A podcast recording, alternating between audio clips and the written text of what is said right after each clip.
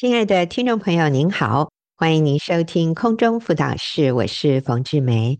今天在一开始，我要请一位年轻的姐妹为我们做见证，她的名字是 Celine。Celine 要跟我们分享她的见证的题目是“爸妈的神也是我的神”。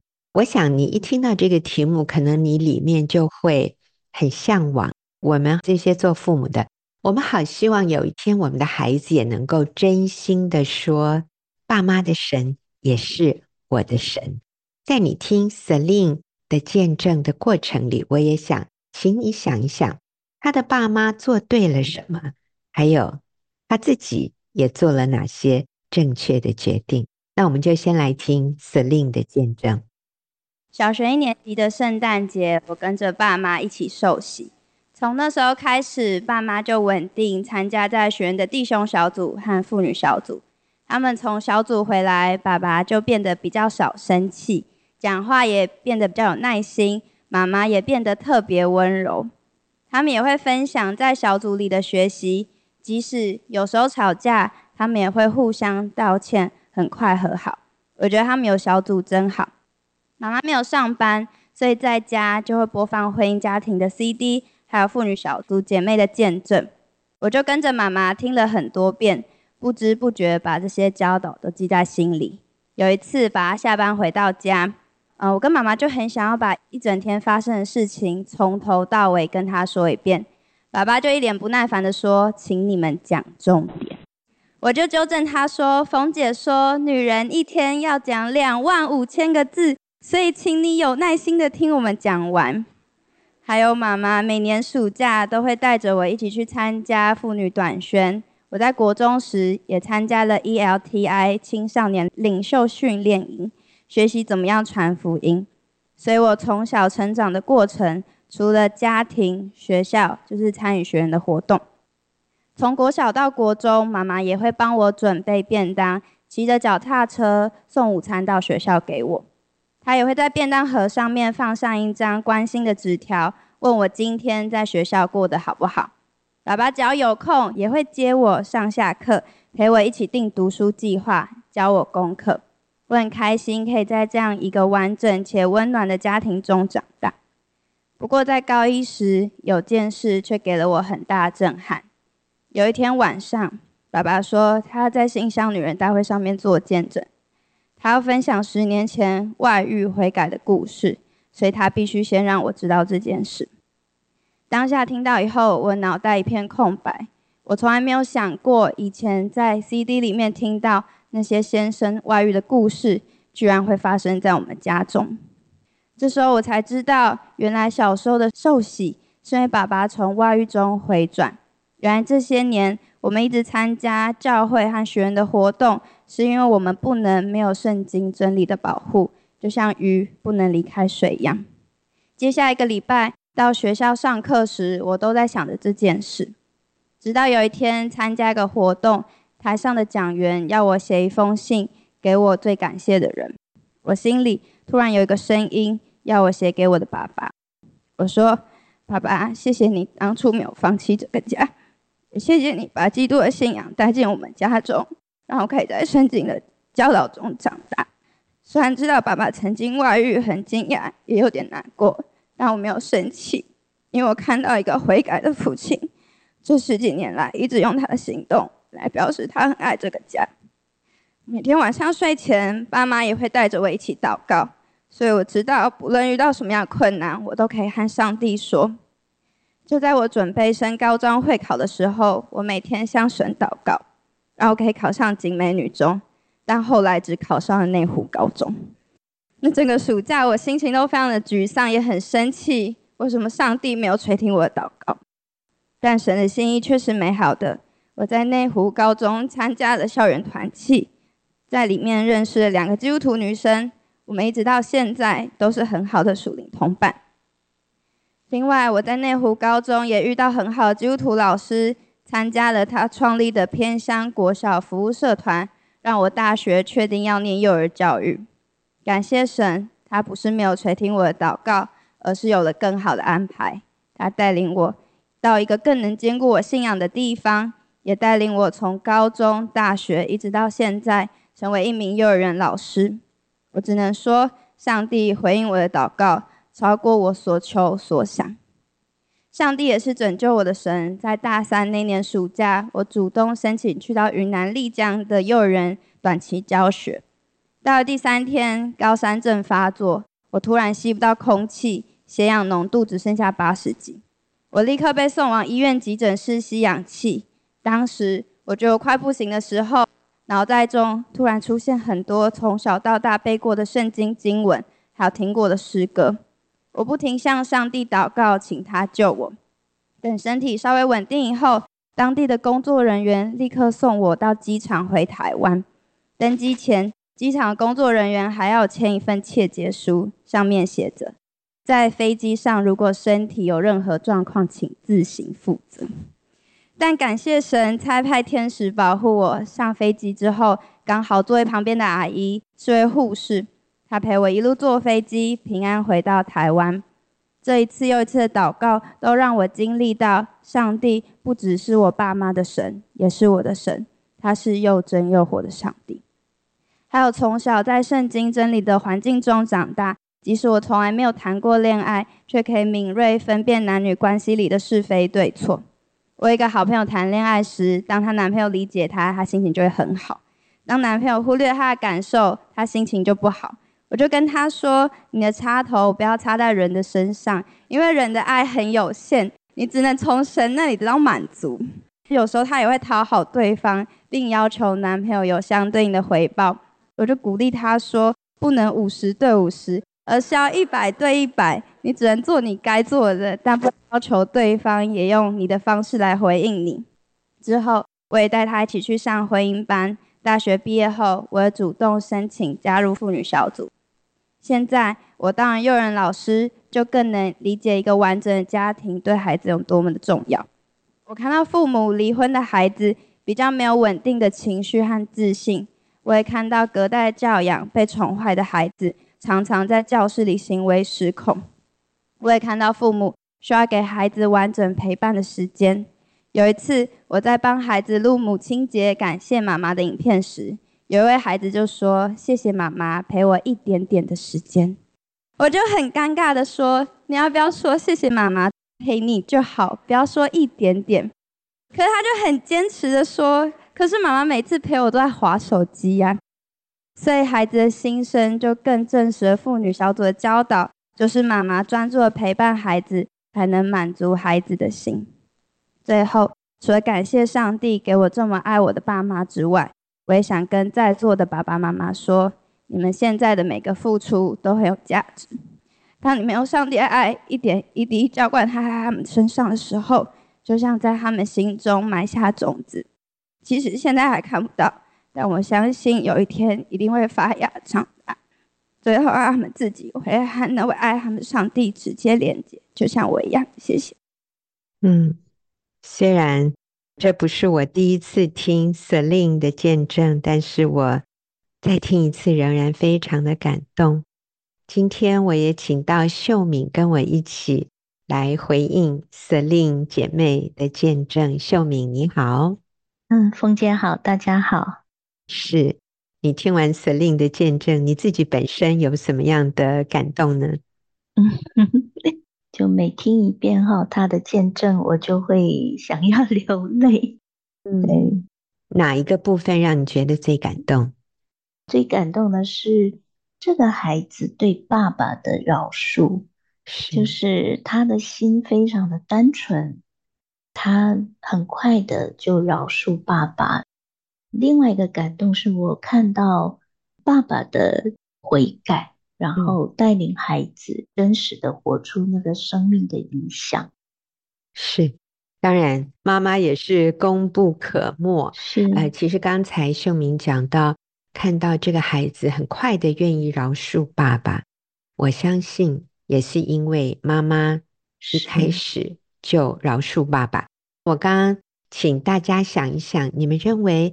他的父母做对了什么？我们先来说他的妈妈做对了什么。虽然好像他提到妈妈的一些细节没有爸爸多，因为妈妈没有犯错，但是我们都可以从这些细节里面去想到，在背后的另外那个女主角，就是 Celine 的妈妈。嗯、秀敏觉得她的妈妈做对了什么？我觉得第一个，从她的见证里面，其实她一直在强调那个完整的陪伴，嗯、可见妈妈没有上班，给她安定稳定的那个陪伴跟关爱。我看到她放。纸条在便当盒里面关心他，就是一个小小的举动。还有在家里会一直播放这些 CD 啊，见证。其实他就是很自然的去营造一个属灵的环境，一个信仰的环境。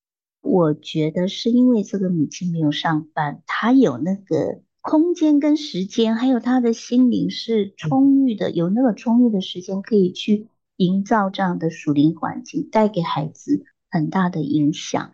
还有她带领孩子去参加短宣，嗯、所以她的孩子学会怎么样传福音，不是只有陪伴，只有对孩子的爱，是把信仰的传承真实的传递给孩子，对，让他看重灵魂的需要，是一个长期，就是这个孩子说不知不觉把这些教导记在心里。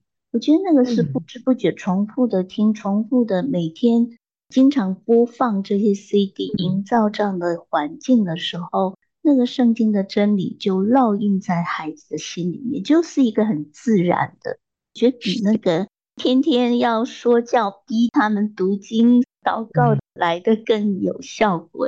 所以我看到这个妈妈是。全时间在家，但是是非常经营她的家庭，用心带领她的孩子。对，其实在这个见证里，我非常非常感动的是，这个孩子心里没有抗拒妈妈给他营造的这样的一个环境，嗯、例如常常播放姐妹的见证，或者是可能家里常常有诗歌啊，妈妈。在她身上的关心，这个女儿并没有抗拒。我认为中间有一个非常关键的原因，就是这个妈妈从来没有跟孩子抱怨、诉苦，或者表现出对爸爸虎毒的态度。嗯。所以，这个孩子他经验到的就是爸妈相爱，他觉得这些都是很自然的。他真的是到了高中。他才知道，原来之前爸爸有过一次外遇。嗯，他才回想到，哦，原来一年级的时候，我们全家受洗是跟爸爸外遇回转有关系。嗯，我就发现这个妈妈在背后是最了不起的功臣，因为妈妈在第一时间，她就饶恕爸爸，她愿意用上帝的方法。她没有到处告状，连女儿，你看一年级是六岁，高中应该已经十五岁了。嗯、过去那九年里面，妈妈从来没有跟女儿提这件事，没有诉苦，嗯、女儿也看不出来妈妈对爸爸有不满、有苦毒。是其实 Celine 的妈妈也曾经做过见证。Celine 的妈妈是话不多的人，她是比较内向、很安静的人。当她知道先生有外遇之后，她说：“我没有打电话跟娘家的人诉苦，我也没有去向婆家的人告状。”她说：“我就是在妇女小组里跟姐妹分享我内心的苦，我就是向神祷告，然后我透过读圣经、听诗歌来化解。”我里面的受伤和痛苦，嗯嗯，不过他先生做见证哈，说他太太唯一做的表现出生气、受伤的一件事，就是有的时候晚上睡觉睡到一半，我太太会突然用力的捏我一下，或者打我一下，然后再转身背过去睡觉。这我就发现说，这位母亲她真的是。自我约束内心的伤痛苦毒，我认为这个不叫压抑，而是她用正确的管道，她透过与神亲密的关系，她透过妇女小组一个安全的环境，我们是不会到处去讲八卦。她说她没有跟娘家、没有跟婆家透露过她的先生背叛她，嗯、那更不用说他对女儿没有提过，以至于这个女儿她是在一个非常稳定、非常有爱，然后充满了接纳、饶恕和快乐的一个环境里面长大。耶，嗯，我觉得这个背后妈妈的伟大是我最敬佩的。那我们就休息一会儿啊，我们等下回来再听听秀敏认为爸爸做对了什么，女儿自己做对了什么。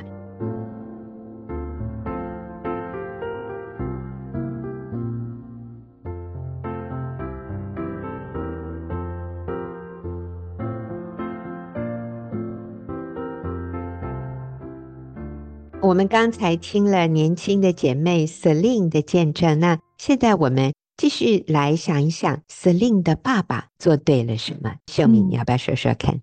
是我看到的是，他一开始说他的父母亲稳定参加小组。我说那个稳定是持续长时间的哈，不仅是参加小组，我觉得看到的是他改变生命，因为他说每次从小组回来，嗯、爸爸就比较少发脾气，妈妈就变得更温柔，爸爸变得更有耐心。然后吵架的时候会互相道歉和好。我觉得这个孩子除了刚刚冯姐讲妈妈的稳定之外，她也看到父母亲真实的信仰，就是那个表里一致的信仰。嗯，不是参加完小组回来就是又另外一个样子。我觉得可能那个信仰会让孩子很冲突，很不愿意接受，很抗拒。那我是看到他。父母亲都生命很愿意改变，然后另外爸爸很明显的一个就是没有放弃婚姻，他是一个悔改的爸爸，而且他不仅悔改，我觉得他也带出行动，就是用他的行动来证明对家庭的爱，所以那个信仰是真实的活出来的。他说：“我们不能没有这些圣经真理的保护，就像鱼不能离开水一样。”我觉得这也是他从他的父母亲，可能特别也是从他爸爸身上看到的一个悔改的人，对圣经、对神的真理的那样的一个渴慕。我觉得就是承认自己软弱，我是没有办法离开神的保护。很让我感动，就是他愿意花时间陪伴孩子，嗯，接送上下课，或者是陪他做功课。其实 Celine 他一直在强调那个完整的陪伴。其实我觉得那是一个需要实际的付出，不是人家说什么只要一点点优质的时间就可以的。我觉得那是一个愿意投资在孩子身上。其实陪伴是最能够证明爱孩子的一个方式，真的。然后我也看到。爸爸妈妈愿意带着孩子祷告，让孩子来学习信靠主，所以影响到他后面这样。真的，我觉得爸妈的榜样不是一时的，而是长期的。从小学一年级，他们全家归主，一直到现在，Celine 其实已经二十几岁了哈，已经在工作。嗯、他看到父母在基督里的生命。是表里一致的，其实孩子看得最清楚。父母在教会，在外面可能被人看到的是很敬畏神，很热心服侍，甚至可能在台上都有服侍。可是孩子最清楚，在家里，爸爸发脾气了会不会道歉？妈妈里面受伤了会不会到处告状？妈妈会不会原谅爸爸？妈妈是不是情绪稳定，靠主喜乐？那爸爸呢？是不是愿意谦卑道歉？我觉得所有的这些信仰真实的活出来，Celine 在爸爸妈妈身上看到，不是说爸爸妈妈没有遇到困难，不是说爸爸妈妈从来没有犯错。我觉得最宝贵的是这个爸爸。犯错以后，他愿意谦卑的道歉、悔改，而且是真实的悔改。哦，这个是让我好感动的。也请秀敏说一下，其实有的时候父母真的已经按自己所能都做了，可是有可能孩子仍然选择走另外一条路，就是不合神心意的路。所以我们也要来看一看这位孩子，我其实他已经不是孩子了，我们就说这个女儿 Celine，她做了哪些正确的决定呢？嗯。我觉得很多父母可能听完见证说，我都有做啊。嗯，我想那就好了。父母做了该做的责任，另外就是孩子自己愿意如何回应神，这是他的一个决定。那我看到 Celine，他是一个愿意来信靠主，从他去有一个短宣，然后有高山症发作哈，他那个时候就想起他以前。爸爸妈妈如何带领他祷告，他就跟神做祷告。我觉得他就学习自己去经历神，自己去依靠主祷告，然后亲自经历那个与主连结的过程。他还有一个就是考大学的一个过程啊，那他自己去经历之后，那个神就变得更鲜明。我觉得那是一个过程，就是慢慢脱离父母亲的信仰。好像就是跟着父母亲这样子，就变成他自己很清楚，亲自经历神是他的救主和他生命的主。所以我觉得很重要的是一个人如何回应从小到大父母给他教导他的信仰，这是他的一个决定。嗯，是。所以那我也要提醒哈，可能我们很多听众。会觉得有一点遗憾，就是如果你是儿女，你会说啊，我爸妈都没有这样子，我爸妈都没有信主，或者我爸爸仍然在淫乱的关系里，或者我妈妈都没有饶恕我爸爸，他们的关系很对立，甚至他们可能都已经离婚了。我的未来有盼望吗？我能够像 Celine 一样这样子来经验到上帝在我生命中的工作吗？那所以我必须说，上帝是要我们每一个人，我们自己要在神面前向神交账。所以今天不管我们的父母过去如何，今天上帝要说的是：那某某人你自己呢？你愿不愿意像 Celine 一样？选择信靠我，在你遇到的困难上面，你愿不愿意祷告？你愿不愿意顺服我？像 Celine 讲到，在男女关系上，她说虽然她没有交过男朋友，但是她对两性关系的真理原则，她是非常清楚的。所以，当她看到她的朋友因为男朋友不够关注她而觉得很受伤的时候，他就跟他的朋友说：“哎，你不能把插头插在男朋友的身上啊！”还有，当他觉得他对男朋友很好，怎么男朋友都没有等量的回应他的时候，Celine 又说：“哎呀，你不能五十对五十啊！你要付出你的百分之百，接纳、尊重对方，要如何回应你？”然后他也邀请朋友来参加婚姻班。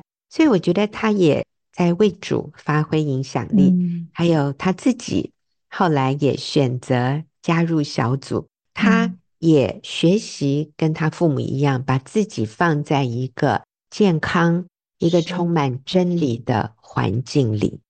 所以我想，Celine 他做的决定也是每一个人可以做的决定。不管你成长的过程里，你的父母如何。他们是不是敬畏神？他们是不是有表里一致？你都需要为你自己今天的决定负起责任。可能你过去也是非常的破碎或者混乱，但是没有关系，你可以从今天开始做正确的选择，回到上帝面前，向上帝祷告。像 Celine 在气喘发作的时候，他说：“突然。”从小的那些圣经经文就浮现在他的脑海里，他就用这些经文向神祷告。那我要说，你也可以开始读圣经，让上帝的话充满在你的心思意念里面。与其花很多时间看韩剧，或者是说看网络，我们同样可以选择用时间读圣经、读神的话、听诗歌，让这些充满真理的话在我们的心中引导我们。所以，我们不需要用连续剧的剧情来给我们一些。引导我们是用圣经真理引导我们的人生，我们自己来经验神，我们来经验他是一个垂听祷告的神，这个很重要。阿门。就像刚才秀敏说的，如果你是父母，你就负责做对的事，不累积苦毒恼恨。我们愿意为自己的错误道歉，我们愿意饶恕，我们愿意悔改，我们愿意。陪伴儿女，像 Celine 说，她在幼儿园里面看到很多孩子的父母非常忙碌，是没有时间陪伴孩子的。那我想，如果你是父母，你可以做这样的一个决定，多花时间陪伴你的孩子，为你的孩子祷告。最重要的，真的是你的榜样。你是不是一个表里一致、活出圣经真理的人呢？好。我们这个阶段就先暂停到这里。等一下呢，我会花一点时间讲到身为父母的我们如何为浪子祷告，或者我们如何为我们身边还没有信主的人祷告。那有几个重点，我可以在这里提示你的。所以我们休息一会儿，再回来。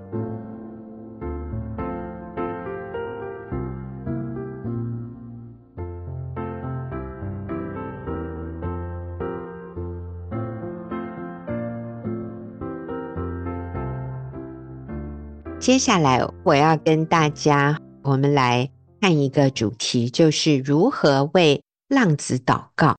可能你的孩子没有像 Celine 这么理想，就是可能这个孩子也是从小在教会长大，你也都有带他读经、祷告，甚至你们还有家庭祭坛，甚至这个孩子小的时候是很爱主，是很渴慕主的。可是为什么他长大了以后，他就选择走世界的路？他甚至离开教会，离开神，真是让父母很心碎、很失望、很伤心的。在这样的一个情况里啊，其实有一位弟兄叫袁佑轩，袁佑轩他是在美国，曾经是一位同性恋，他也吸毒、贩毒，最后被抓，关到监狱里。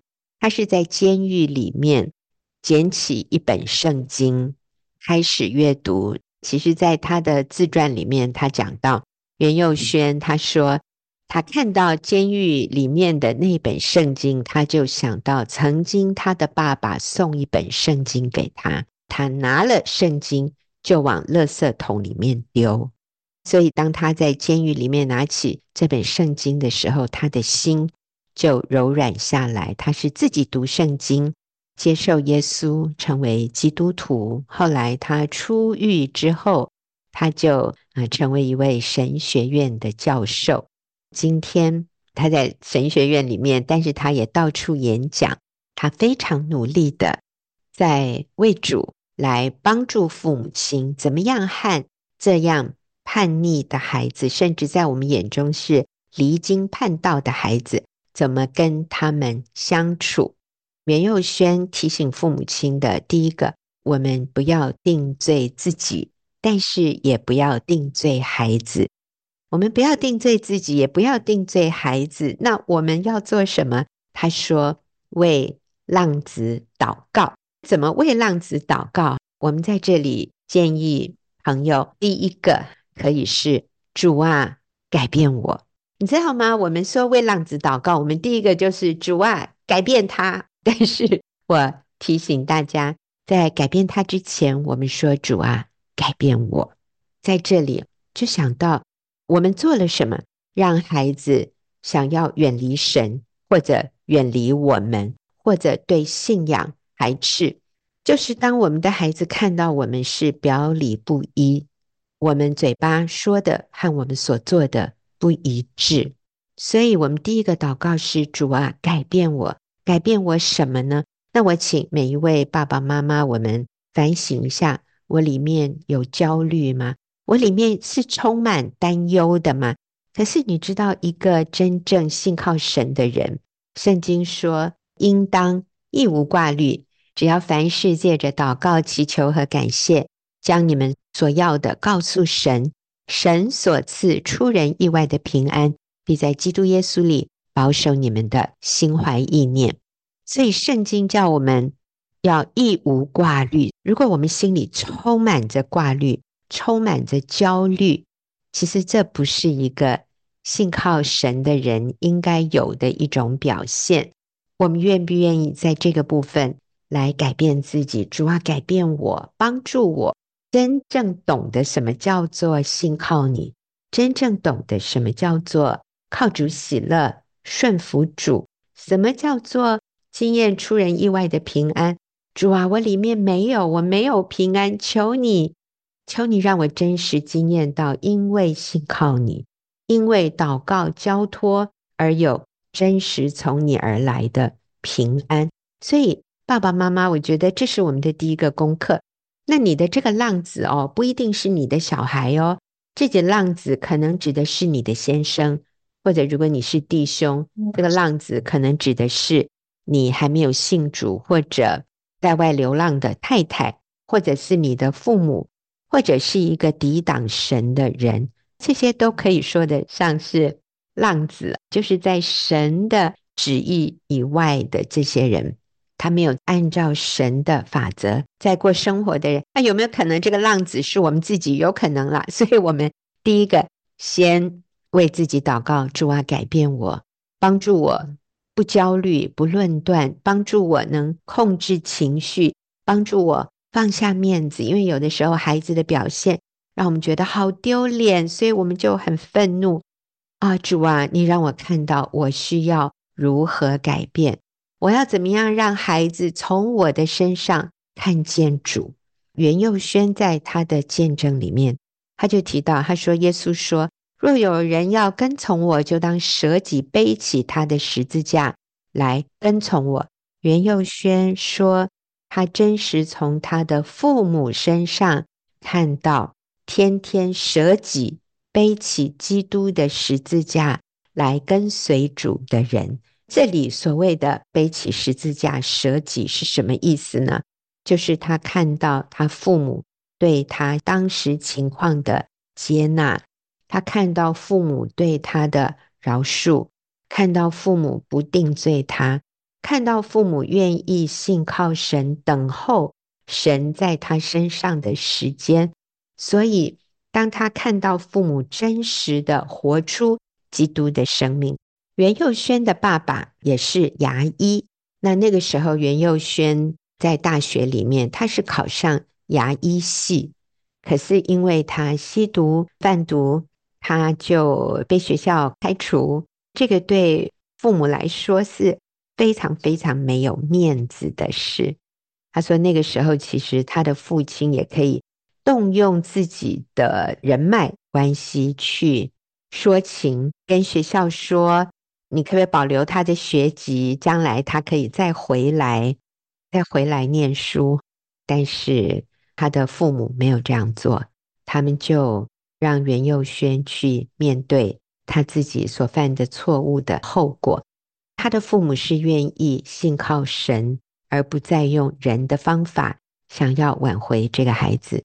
他们做的就是主啊，改变我，主啊，我还需要做什么改变，来更多的信靠你，活出你的生命。所以袁佑轩说，父母真实的生命见证感动他，让他后来回转悔改。我们刚才看到 Celine。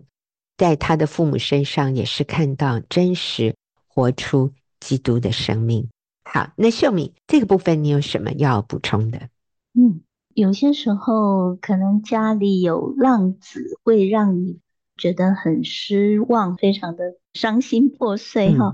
嗯嗯、可是有些时候也是一个上帝借着这样的情况，让我们逼着我们回到一个真实的信仰里面。就是让我们与神的关系是真实的。可能有很多地方需要重新调整的东西。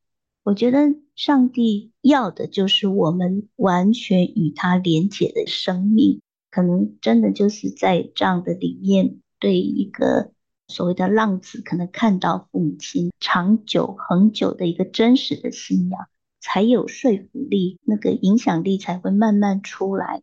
可能这是第一步最难的，就是不焦虑，要约束自己的心。但是如果父母亲能够信靠主，约束自己，其实那就是一个舍己。就当我们愿意放下焦虑，不论断。对，所以我们不需要把家里有一个浪子看成是一个祸患，而是把它看成这是一个我可以重新改变自己，回到上帝面前的一个契机，上帝给我的机会。我们就休息一会儿，等下再回来看我们如何为浪子祷告。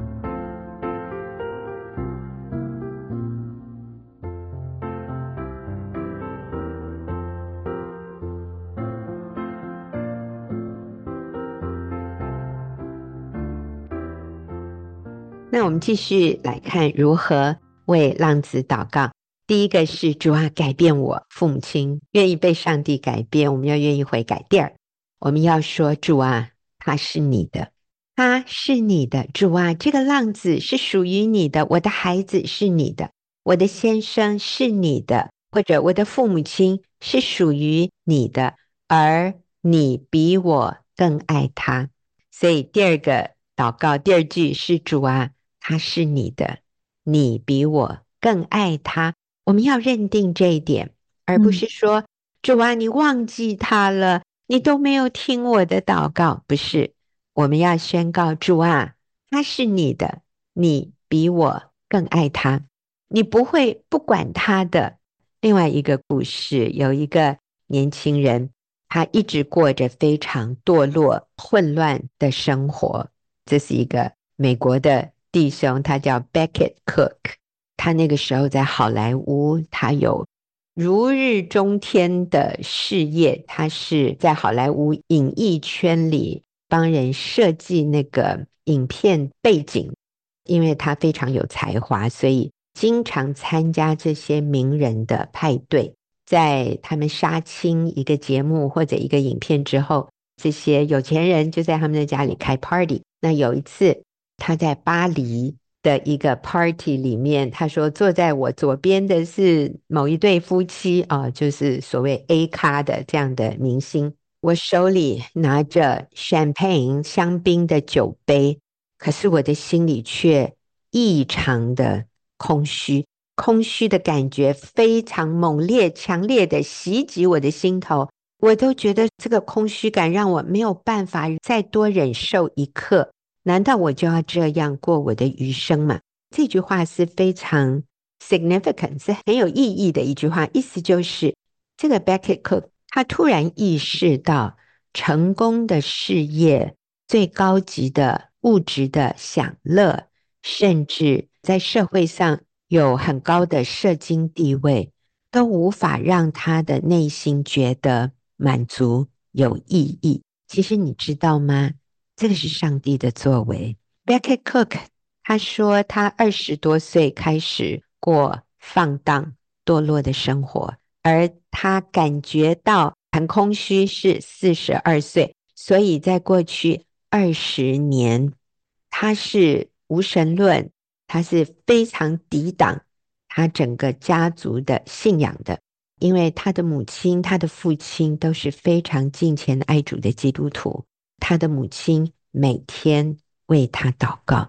他的母亲在过世之后，母亲的媳妇就是 Becket Cook，他的嫂嫂，在母亲的遗物里面找到一张祷告文，是他妈妈列下来的，上面有十二项。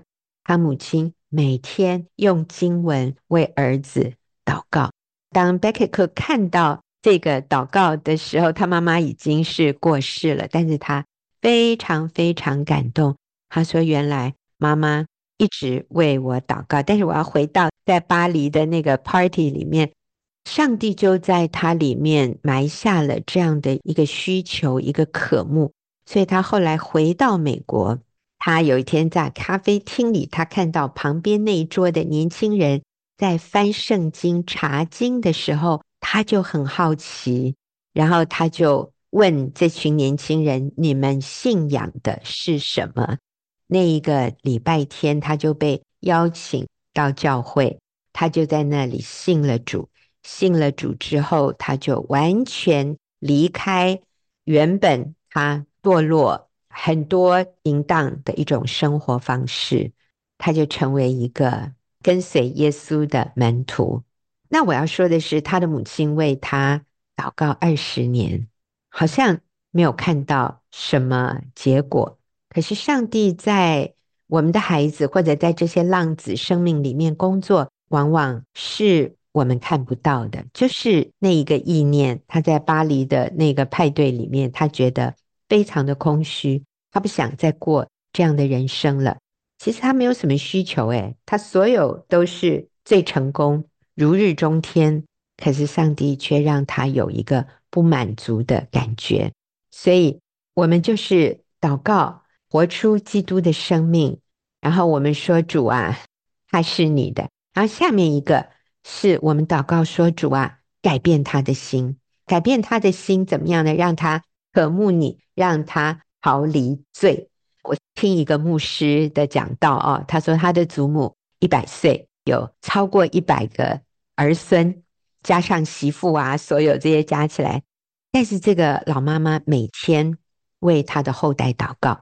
她说：“很简单，我只祷告两件事，就是主啊，让他渴慕你；第二个，主啊，让他逃离罪。”他说：“其他的太复杂了，我也记不得。但是我为每一个人的祷告，就是主啊，你让他渴慕你。就像我刚说的那个 Beckett Cook，他在巴黎，他深深感觉到人生空虚，他里面就渴慕神。”他主动的去问那些基督徒，他们跟他传福音，他就非常非常的渴慕神，生命大翻转，今天成为一个积极传福音的人。所以，我们为浪子祷告什么？主啊，改变他的心，让他渴慕你，让他逃离罪。然后最后啊，我认为也是非常不容易的一个祷告，就是主啊，我愿意等他情愿。我愿意等他情愿，意思就是我不向他施压，我不向他小以大义，我愿意等他情愿。这四个哈，第一个是主啊改变我，第二个主啊他是你的，他不是我的，第三主啊改变他的心，让他渴慕你，让他逃离罪，然后最后主啊我愿意等他情愿。